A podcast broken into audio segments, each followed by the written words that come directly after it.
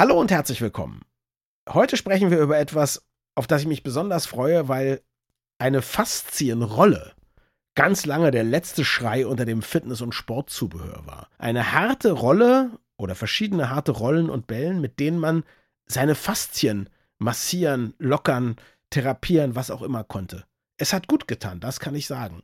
Aber ich weiß bis heute nicht so richtig, was eine Faszie eigentlich ist. Viel Spaß. Das Gehirn und der Finger. Was in unseren Köpfen und Körpern so vor sich geht. Ein Podcast mit Dr. Magnus Heyer und Daniel Finger.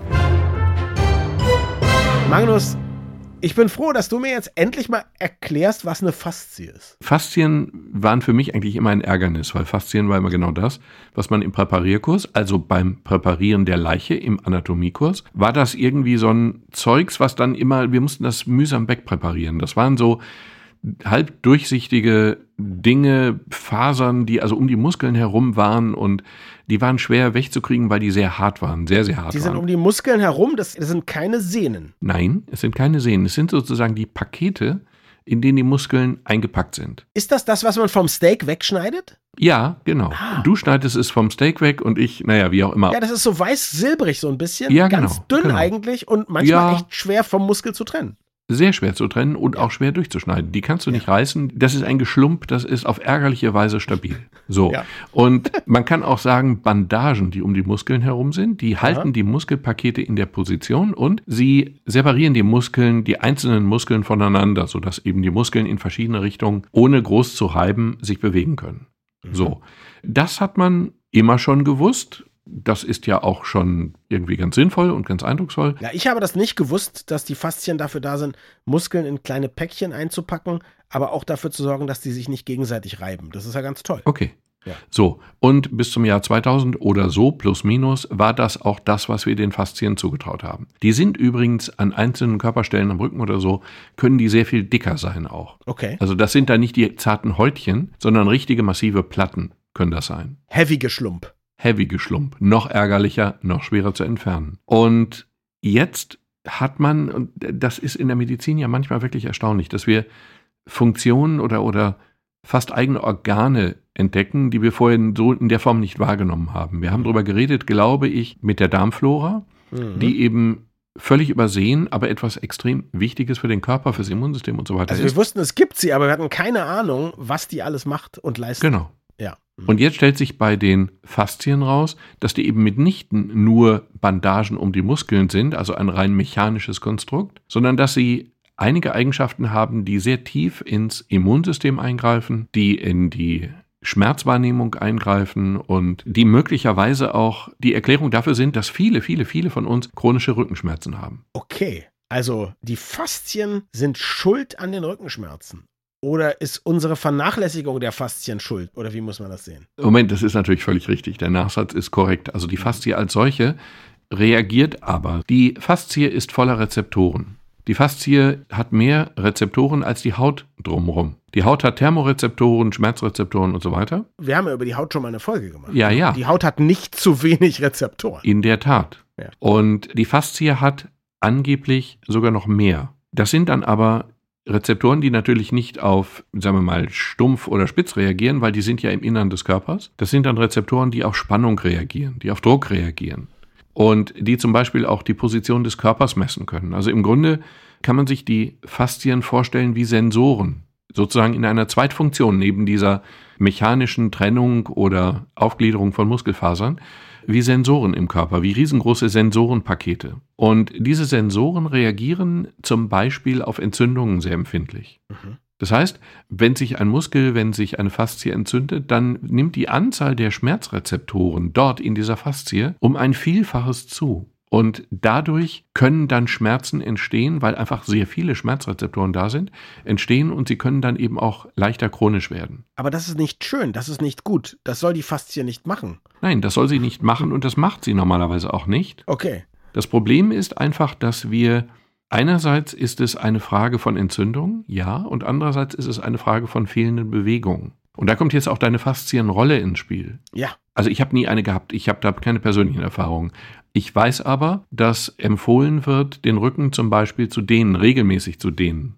Mhm. Um genau diesen Prozess bei den Faszien, diese chronische Verhärtung, diese chronische Verklebung, diese chronische Versteifung und die zunehmende Durchsetzung mit Schmerzrezeptoren eben durch Dehnung zu verhindern. Ein ganz einfacher Vorgang, aber wohl sehr effektiv. Also, sagen wir mal so, wir lernen ja nicht so wahnsinnig viel Neues. Also zum Beispiel, dass man seinen Körper dehnen sollte und dass es echt cool ist, oft zur Massage zu gehen. Oder in die Sauna, das wissen wir ja alles schon. Wir finden nur neue Gründe heraus, warum das mit den Faszien zusammenhängt. Kann man das so ein bisschen ausdrücken? Nicht ganz, weil wir ja zwei Männer sind. Ach so. Und wenn Männer Sport machen, nee, also ich finde eine Beobachtung lustig und sie wird in diesem Zusammenhang, sagen wir mal, ein bisschen ärgerlich. Wenn wir Männer Sport machen, dann haben wir ja zwei Aspekte. Also wir trainieren unsere Ausdauer, ich fahre viel Rad, du gehst joggen, was auch immer. Das ist Ausdauer, das sind messbare Leistungen, mhm. vergleichbare messbare Leistung. Und das zweite ist eben Kraft. Wir machen Krafttraining, wir gehen in die Muckibude und schwitzen uns da zu Tode. Was Frauen drittens zusätzlich machen, ist schlicht und einfach Beweglichkeit zu trainieren. Dir ist schon klar, dass du mit einem Mann redest, in dessen Vergangenheit, leider Vergangenheit, solche Sportarten wie Fechten, Jazztanz, Karate und so liegen, ja? Gut. Ich möchte aber darauf hinweisen, dass diese Überlegung mit denen von Bändern und von Faszien natürlich relativ zwangsläufig in den Begriff Yoga führt. Was super ist übrigens. Und ich möchte auch darauf hinweisen, dass Yoga natürlich etwas ist, was, also das machen ja zu 99,9 Prozent Frauen. Wir haben auch eine Yoga-Folge gemacht. Die hätte noch besser sein können, wenn du nicht dieses furchtbare Genderbild hast.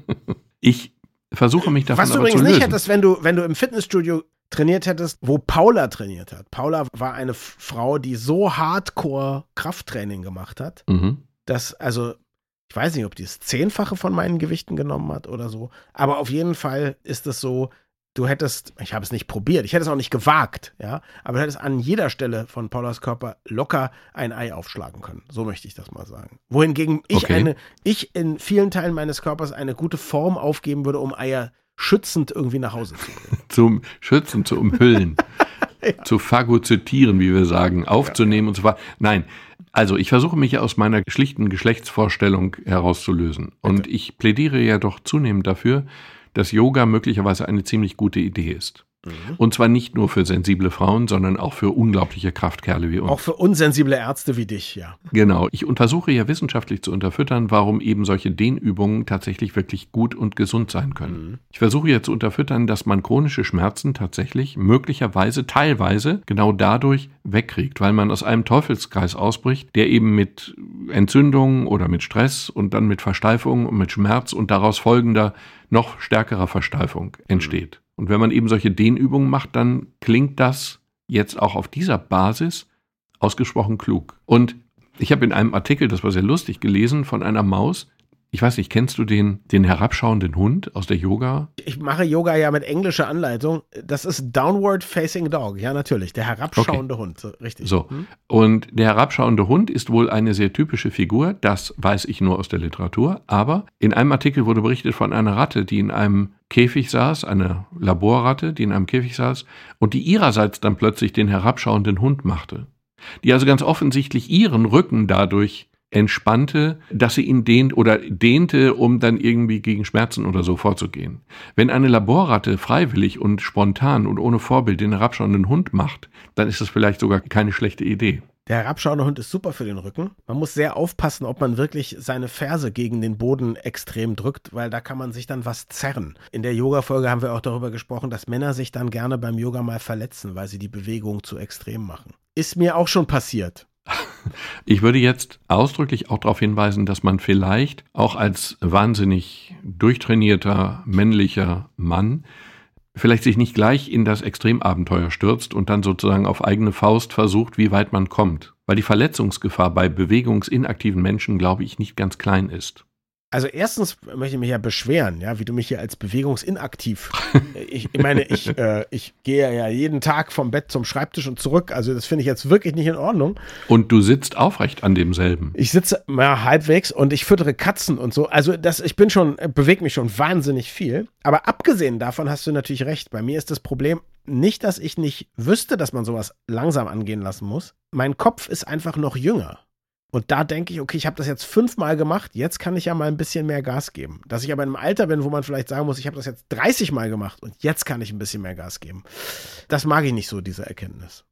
Also Unser Körper sagt uns eigentlich, wann es ihm genug ist. Nee, mein Körper sagt immer nur, wann es ihm genug war. Nämlich Moment, genau, wenn damit- was passiert. Meiner. Aber das ist, hey, vielleicht hast du einen besseren, vielleicht hast du einen Premium-Körper. Ich meine, ich meine jetzt ausdrücklich übrigens auch nicht den inneren Schweinehund, sondern ich meine eben einfach, wenn es Ja. anfängt, weh, anfängt weh zu tun, Ja, dann ja. tut man einfach gut dran, jetzt vielleicht etwas kürzer zu Nee, dann ist es bei mir leider zu spät. Ich glaube, dass Beweglichkeit ein massiv unterschätzter Gesundheitsfaktor ist. Mhm. Und dass unsere fehlende Beweglichkeit, und das zeichnet ja uns, also viele von uns aus, auch wenn wir Sport machen, machen wir ja dabei wenig Dehnübungen in der Regel, sondern wir machen eigentlich dann eben den Sport, ja gut, wie wir Männer ihn eben zu tun pflegen. Ja. Ich fahre viel Rad, aber das nützt meinem Rücken ja nichts, exakt gar nichts. Mhm. Und ich glaube, es ist eine ausgesprochen gute Idee, in diesem Bereich einfach mal zu experimentieren, einfach mal zu versuchen. Und ich glaube auch, dass es eine gute Idee ist bei den Leuten, die, also wenn du stärkste Rückenschmerzen hast, dann geh bitte zum Arzt. Aber wenn du so ein bisschen Rückenschmerzen regelmäßig hast, dann könnte man vielleicht ausprobieren, ob man sie dadurch nicht tatsächlich lindern kann. Ja, sollte man unbedingt. Jetzt wissen wir deutlich mehr über das Geschlump, wie das Fachwort ist für. Genau, wie das medizinische Fachwort ist, ja. Schön, dass du jetzt auch bestätigt hast, dass zumindest eine Yoga-Übung, die du dir erschlossen hast, gut ist gegen Rückenschmerzen. Was können wir denn jetzt für unsere Faszien tun? Wie sorgen wir denn dafür, dass die nicht irgendwie Schmerzrezeptoren entwickeln und so weiter und so fort? Nur durch Dehnen? Und wenn ja, was dehnt man? Wie viel dehnt man? Hast du schon angefangen zu dehnen? Nein, ich will das tun, ich habe es aber nicht. Okay. Es gibt einfach Fachleute auf dem Gebiet und das sind Physiotherapeuten, Vulgo Krankengymnasten. Und ich kenne einige von denen, die sich einfach richtig, richtig gut auskennen. Und vielleicht ist es eine gute Idee, einfach mal zu versuchen, unter Anleitung eines solchen Krankengymnasten ein paar Rückenübungen zu machen. Mhm. Unter Anleitung von jemandem, der sich auskennt. Ey, ein Yogatrainer zum Beispiel. Ja. Aber es soll nicht in diesen esoterischen Bereich abdriften. Also es geht da nicht um Körperenergiefelder oder so, sondern es geht tatsächlich um Mechanik, Physiologie. Ja, also ich würde sagen, 90 Prozent aller Yogalehrer, die ich kennengelernt habe, kommen einem nicht mit Energiefelder. Wir haben in Deutschland in der Medizin das ärgerliche Problem, dass du nicht zu einem Krankengymnasten gehen kannst und sagen kannst, können Sie mir das und das zeigen oder können Sie das und das machen. Du brauchst tatsächlich eine Verschreibung. Und da geht es nicht nur um Geld, sondern auch um die Möglichkeit, dass der Krankengymnast das überhaupt darf. Er darf nicht aus eigener Kraft tätig werden. Das heißt, er steht quasi unter der Aufsicht des Rezeptschreibers. Also ich kann dir ein Rezept ausstellen, aber ohne ein Rezept darf er eigentlich nicht anfangen. Das heißt, sollte es in meiner Vergangenheit so gewesen sein, dass ein Krankengymnast, wenn ich ihm gesagt hätte, hör mal, ich zahle dir das auch direkt, wenn der das also gemacht hätte ohne Rezept, dann hätte, nur rein hypothetisch, hätte dieser Krankengymnast sich tatsächlich strafbar gemacht oder zumindest was getan, was er eigentlich nicht darf? Strafbar ist ein harter Ausdruck, aber sie dürfen es eigentlich nicht. Und das ist eigentlich eine Schande, weil sie von dem menschlichen Körper und dem Bewegungsapparat mindestens so viel verstehen wie die Orthopäden, die die Rezepte ausstellen oder Nee. gar die Neurologen, die die Rezepte ausstellen. Na, ich möchte es nochmal anders sagen. Also jetzt folgende Situation. Du bist bei einem normalen Orthopäden als Kassenpatient. Der Orthopäde ist nicht mit dir befreundet. Du hast keine Radiosendung, die der Orthopäde hört, keinen Instagram-Kanal, den er liest. Er hat ein Kontingent. Er kann nicht jedem 50 Einheiten Krankengymnastik verschreiben. Er verschreibt dir vielleicht 10 Anwendungen, manchmal nur 5. Du Mhm. merkst, es tut dir gut, aber es ist verdammt nochmal am Ende noch nicht wieder weg. Und er will dir die auch nicht unbegrenzt beschreiben es wäre doch bescheuert, oder es ist offensichtlich bescheuert, dass du nicht sagen kannst, so, ich krieg von meiner Krankenkasse nicht mehr bezahlt, aber jetzt möchte ich mir fünf der gleichen Behandlungen, die eben noch aufgeschrieben war, noch nehmen, damit mein Rücken wieder ganz gesund wird. Ich will nicht ein halbes Jahr warten, bis der Rücken wieder total kaputt ist und meiner Krankenkasse dann wieder zehn aus den Rippen leiern. Und das ist verboten. Wahnsinn. Nach meinem Wissen gilt es Ja. weiterhin und ist verboten. Und du, wenn dein Wissen falsch ist, dann wird man es uns schreiben. Wir haben ja, wir genau. ja Ich, äh, Genau. Und ich, ich fordere ausdrücklich auf, zu widersprechen, falls es so sein sollte. Mhm. Aber nach meinem Wissen ist genau dieses nicht erlaubt. wow. Obwohl es natürlich mehr als sinnvoll wäre. Obwohl du natürlich nicht darauf warten solltest, dass der Arzt dir im halben Jahr wieder was verschreibt. Und das Ärgerlichste dabei ist, dass Physiotherapeuten oder eben Krankengymnasten, die sind einfach zum Teil richtig gut. Hm. Und die wissen sehr viel besser, was sie machen sollen, können, als der verschreibende Arzt es weiß. Mhm. Aber sie dürfen es nicht. Hast du jetzt alles Verblüffende über die Faszie schon erzählt oder hast du noch was in petto über dein Geschlump?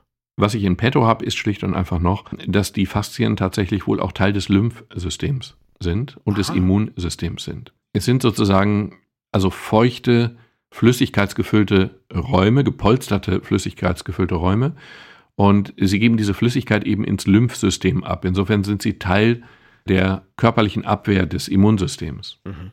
Und es gibt dann wohl Faktoren, also sie verändern sich, wenn Hormone eine Rolle spielen, sie verhärten sich bei bestimmten Hormonen, sie verhärten sich oder verändern sich strukturell, wenn viel Adrenalin, also Stresshormon unterwegs ist mhm. und sie werden weicher, wenn eher Östrogen unterwegs ist. Für uns keine Option oder jedenfalls keine richtige. Wir haben auch Östrogen im Körper, aber sehr wenig. Und dieses Gewebe ist eben auf interessante Weise wechselfähig, also veränderungsfähig. Dieses Gewebe, was wir eben einfach nur als ärgerliches Hindernis auf dem Weg zum Muskel weggeschnitten hatten, ist erkennbar ein nicht ganz unwichtiger Teil des Körpers. Und zwar nicht nur mechanisch, sondern eben auch immunologisch und eben auch von der Schmerzwahrnehmung. Und das finde ich bemerkenswert. Mir war das vollkommen neu.